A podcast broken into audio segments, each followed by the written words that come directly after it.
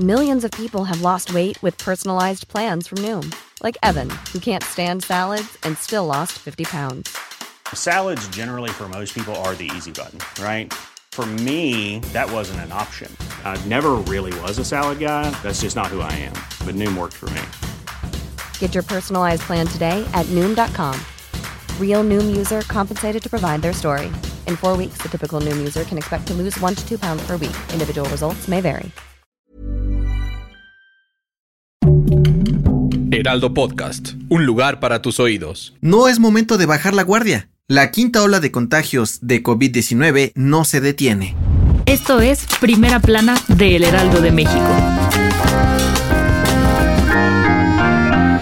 Seguramente en las últimas semanas te enteraste que un amigo o familiar dio positivo a COVID-19, pues México atraviesa la quinta ola de contagios y según la Secretaría de Salud va que vuela para superar a las anteriores. De hecho, esta nueva ola ya brincó a la primera. Según el último reporte, hay un promedio de 8.200 casos diarios, a comparación de los poco más de 7.000 que se registraron en junio del 2020. Además, superó el pico de contagios en un solo día, con 17.432 casos reportados el 24 de junio mientras que el 20 de julio del 2020 se detectaron 9.133. ¿A qué se debe esto? Según expertos de la UNAM, la razón detrás del aumento de contagios de coronavirus tiene nombre y apellido. Por una parte, la relajación de las medidas sanitarias, principalmente el uso obligatorio de cubrebocas y las nuevas subvariantes BA4 y BA5 de Omicron, las cuales comienzan a dominar en gran parte del país.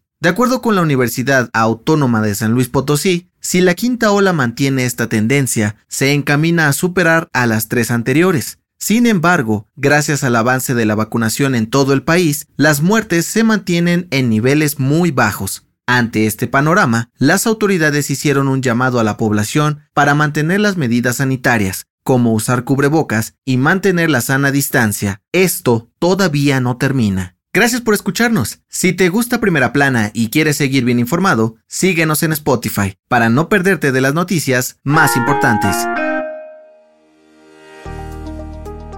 Morena se sigue preparando con todo de cara a las elecciones estatales del 2023 y la sucesión presidencial del 2024. Y este fin de semana se reunieron en Coahuila para cerrar filas y mostrar músculo para ganar ambas votaciones. En este meeting estuvieron presentes las llamadas corcholatas de Morena para la presidencia, como la jefa de gobierno Claudia Sheinbaum, el secretario de Gobernación Adán Augusto López y el senador Ricardo Monreal. El gran ausente fue el canciller Marcelo Ebrard, pues se encuentra aislado por COVID-19.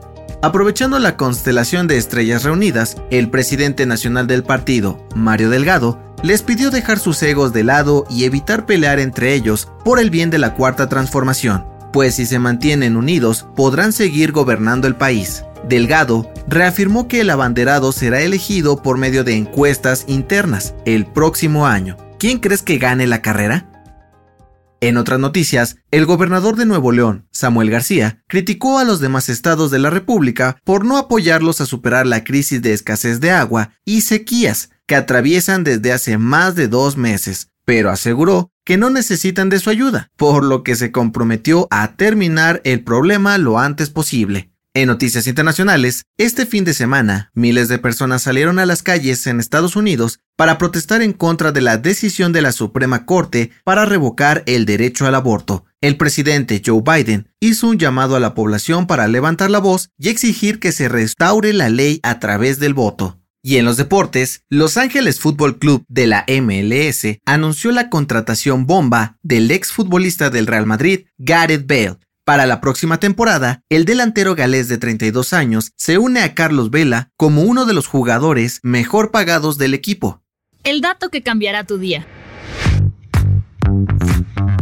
Si eres de esas personas de las que se aguanta los estornudos porque te da pena hacer ruido, deja de hacerlo. Al estornudar, se expulsan partículas que pueden alcanzar una velocidad de hasta 160 km por hora por lo que aguantárselo puede provocar problemas en los pulmones, el oído e incluso el cerebro. Aunque no es muy común, los daños pueden ser irreparables. Como dicen por ahí, más vale afuera que adentro.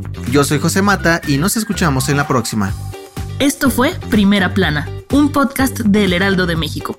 Encuentra nuestra primera plana en el periódico impreso, página web y ahora en podcast. Síguenos en Instagram y TikTok como El Heraldo Podcast y en Facebook, Twitter y YouTube como El Heraldo de México. Hasta mañana.